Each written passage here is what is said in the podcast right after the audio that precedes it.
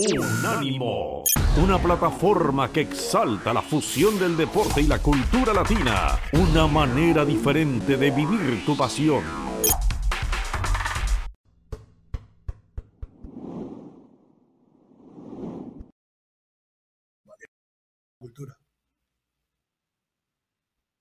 Volvemos, regresamos en los meros meros de la raza, en Unánimo Deportes en todas sus plataformas, 305-600-0966, para que usted conteste la encuesta. ¿Está el Chaquito Jiménez en condiciones de triunfar en el Madrid? Sí, lo tiene todo. Hasta rubio y de ojos claros. No, eso no asegura mucho. La otra, no, sería su peor fracaso. Y la tercera, es argentino, que se vaya a jugar a Boca Juniors. Alguien que es casi argentino, pero que no le va a Boca Juniors, que le va al mejor equipo de la Argentina de toda la historia, al glorioso River Plate, en nuestro Hugo Carrión, Mr. Premier. Y voy a aprovechar para preguntarle con la bienvenida y el abrazo grande de gol. Omar, mándele un beso a Hugo, a ver. ¿No? Un beso, Hugo, de mi parte, no se anima. Este, le voy a preguntar, ¿qué va a pasar en la batalla de Manchester? Dos gigantes, uno por cada lado. Erling Haaland por un lado y Pelistri por el otro. No se ría, ¿qué podemos esperar? Adelante, mi querido Hugo, bienvenido. ¿Cómo están, Leo, Omar? Tengo que, uno, punto número uno, me da gusto saludarlos como siempre, me da gusto arrancar el viernes con ustedes. Punto número dos, estoy haciendo un esfuerzo muy grande por no reírme por todos los chistes que dice Dani Forni en el corte. Y luego tres, gracias por la presentación. Y sí, es verdad, el mejor equipo de Argentina es River por lejos. Después, entrando en, el tema, eh, va a ser un partido que es una frase muy trillada, pero hay que decirla, hay que utilizarla. Es un partido aparte, ¿no? Eh, ya Guardiola, por otro lado, se ha encargado de dar algunas lecciones a Ten Hag a nivel estratégico en los últimos clásicos. El año pasado se comió seis goles en la, en la primera rueda con un triplete de Haaland Ahí Haaland me parece que empezó en condiciones normales, quiero decir, sin Messi, sin el mundo Messi, sin el mundo Cristiano Ronaldo.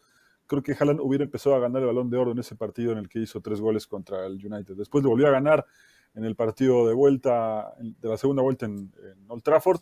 Y hoy, eh, con un ambiente emotivo, te diría, el partido, más allá de lo que ya representa este partido que divide la ciudad en dos.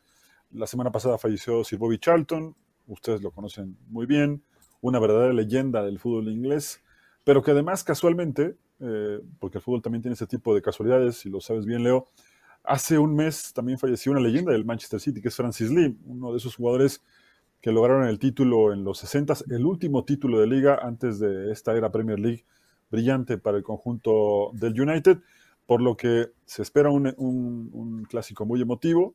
Eh, justamente el Manchester City fue de los primeros clubes en manifestar su, sus condolencias al, United. Ahí la rivalidad, por supuesto, queda a un lado. Y veremos un duelo muy, muy atractivo con un City que está jugando bien, que empieza a recuperar el nivel. Y el United que gana, pero no convence. Le ganó a penitas 1-0 al Copenhagen Champions. Y lo que son las cosas, eh, lo que tiene el fútbol. El gol del United fue de Maguire, que fue resistido, insultado, eh, cuestionado duramente por los hinchas y después regalan un penal muy inocente y el que lo tapa es Onana, que también ha sido insultado, mm. cuestionado, resistido por los hinchas. Tuvieron su revancha los dos. Mi querido Hugo, eh, siempre decimos, yo estoy en esa, en esa página, de que los clásicos importantes del mundo a nivel de equipo y de selecciones, los vientos de la historia soplan y mucho. Hasta hace poco, el Manchester City tenía ese déficit, porque decíamos, un equipo armado a billetes, es el primo hermano del Paris Saint-Germain, nunca ganan nada, con el cambio filosófico de Guardiola, que, de Guardiola, que lo, ahora sí lo convierte en un excelente entrenador y yo creo junto a Jürgen Klopp de los mejores del mundo. Me parece que tampoco ya los déficits de la historia no existen, que están igualados en esos vientos y que está mucho mejor futbolísticamente, no solo por lo de Haaland, sino por ese gran orquesta de violines que tiene detrás de él el delantero del equipo celeste. ¿no? Para mí es candidato firme a ganarlo el City. ¿eh? Sí, sí, sí, pero que sí, además hay que decirte, si el año pasado o el semestre pasado, de enero a, mayo, junio quiero decir, eh, Julián Álvarez tuvo un, nivel bueno, este año ha jugado todavía mucho mejor e incluso se atreve a cobrar los tiros libres y hizo goles de tiro libre. Para muchos puede ser un detalle menor, pero esto simplemente habla de lo bien que, que le ha caído la, llegada a Europa. Además, trae una rachita que muchos futbolistas en toda su carrera quisieran tener. En medio año fue campeón del mundo, de Champions, de, de Premier, de FA Cup de la Supercopa de Europa. Así que un detalle que no es menor, desde luego. Y luego el otro tiene mucha razón. de unos años para acá se ha equilibrado, pero cuando el fútbol era más romántico, por decirlo de alguna forma, en Inglaterra él tenía la paternidad en esta historia del derby de Manchester era el City. Durante muchos años lo tuvo alquilado el United, después con la era eh, George Best hasta el final de la era de eh, Sir Alex Ferguson, el, el, partido el clásico se equilibró bastante y lo tenía alquilado el United, pero hoy la cosa es diferente y tampoco me voy a hacer el que no me da gusto. Me da gusto, sí, mucho que el City mande el clásico. Omar, ahí lo tiene, a Mr. Premier, todo para usted. Perfecto. Pues, Don Hugo, primero, venga esa mano por delante, por favor. Venga esa mano. Con, todo cariño. Nosotros, como usted lo sabe, mexicanos, colombianos. Claro, eh, en el Río de la Plata nos damos 40 besos por día. ¿Cuál es el problema? De dar, de dar el, el, apretón de manos nada más. Eh, respeto la cultura de los demás, ¿sí? Respeto la cultura de los suramericanos, de los argentinos, de los uruguayos, pero nosotros tenemos siempre el pacto de, eh, dar la mano a los caballeros. El beso hacia las damas, el abrazo a los caballeros. Con todo esto, eh, le pregunto, para no tener ninguna interrupción.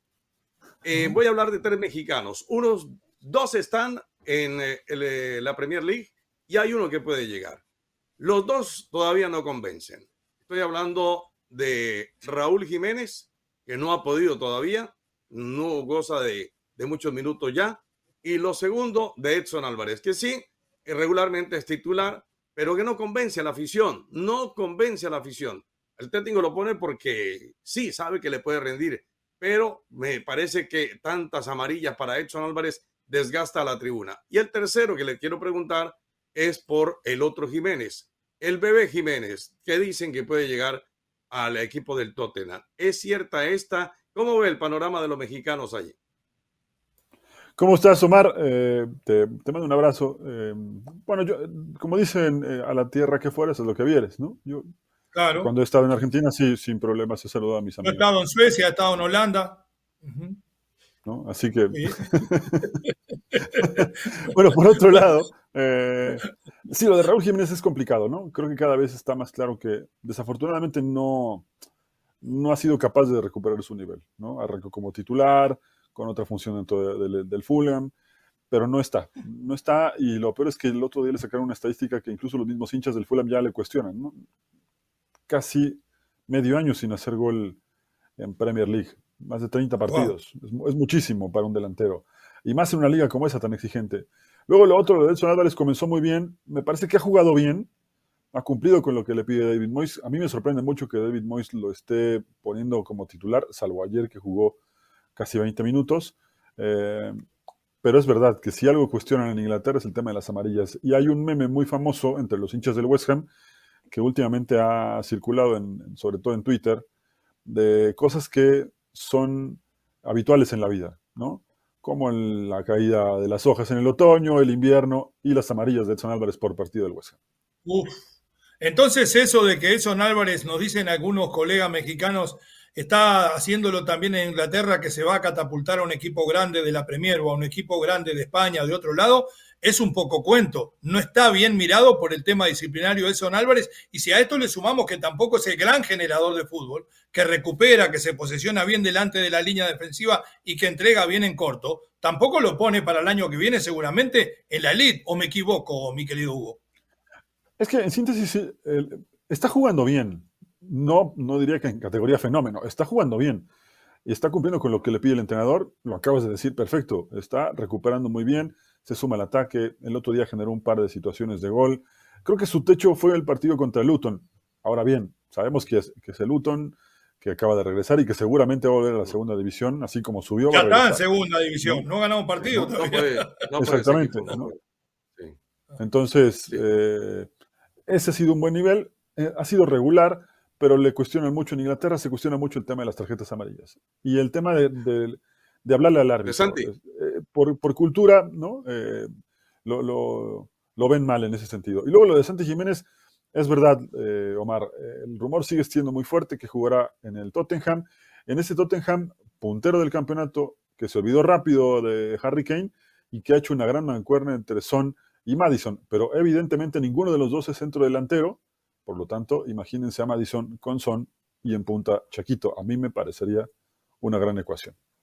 Usted porque le gusta la Premier, pero dígame la verdad, porque ahí está la encuesta que hemos hecho nosotros. ¿Tiene uñas para ir y tocar la guitarra en el Real Madrid y hacer lo que lo escuche todo el Bernabéu?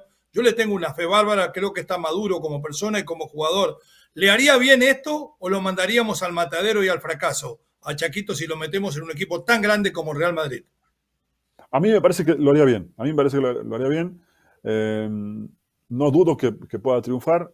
El tema es que creo que sí necesita este, este medio año que restará de temporada, ¿no? Si se va en diciembre, creo que sería precipitado. Si se va en junio, me parece que sería bastante bueno. Una cápite, ¿no? Para ponerlo en consideración de ustedes. El fútbol de España y el fútbol de Inglaterra, ¿cuál de los dos le conviene más a Santi Jiménez?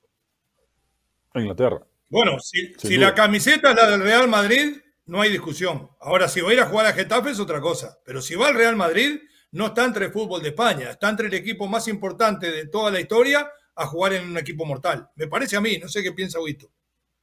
Sí, sí, bueno, el Real Madrid se cuece aparte, ¿no? Eh, sea uno hincha o no del Madrid, hay que reconocer que es un equipo muy, muy grande. Eh, y por otro lado, en la Premier, creo que sí es el fútbol adecuado para él. Eh, no quiero que se confundan lo que voy a decir, pero si uno ve a delanteros como Haaland, como el mismo Vitrovic, que estaba en el Fulham antes de que llegara Raúl Jiménez, son un poco de sus características físicas. Luego ya las cualidades de la cancha son diferentes, ¿no? Pero justamente el miércoles, en el partido de Champions, demostró que puede meter el cuerpo, que puede pelear, eso que no siempre pasa en el fútbol mexicano y que les cuesta mucho al, futbolista promedio, ¿no? Él tiene ese ADN distinto eh, y creo que puede irle bastante, bastante bien. Gracias, querido Hugo. Qué gusto tenerlo por aquí. Es un gran placer. Ojalá se repita más seguido. Venga esa mano. Yo le mando un beso a cada uno de ustedes, pero le quiero comentar, hablando del Real Madrid, el equipo más grande de la historia, ayer se cumplió fecha de la única final que perdiera en su cancha de Santiago Bernabéu por una Copa del Mundo de Clubes. No hay ni un equipo extranjero en una competencia internacional que le haya ganado una final al Real Madrid. Solamente el Club Atlético Peñarol. Spencer y Pedro Virgilio Rocha, autores de los tantos, 1967, frente al Madrid más grande de la historia. por eso la FIFA. Por eso la FIFA, por eso la FIFA nombró a Peñarol como el campeón del siglo XX. Se lo perdieron si no Vamos, lo Ya regresamos. Vamos, Mirasol. Vamos. regresamos. No veo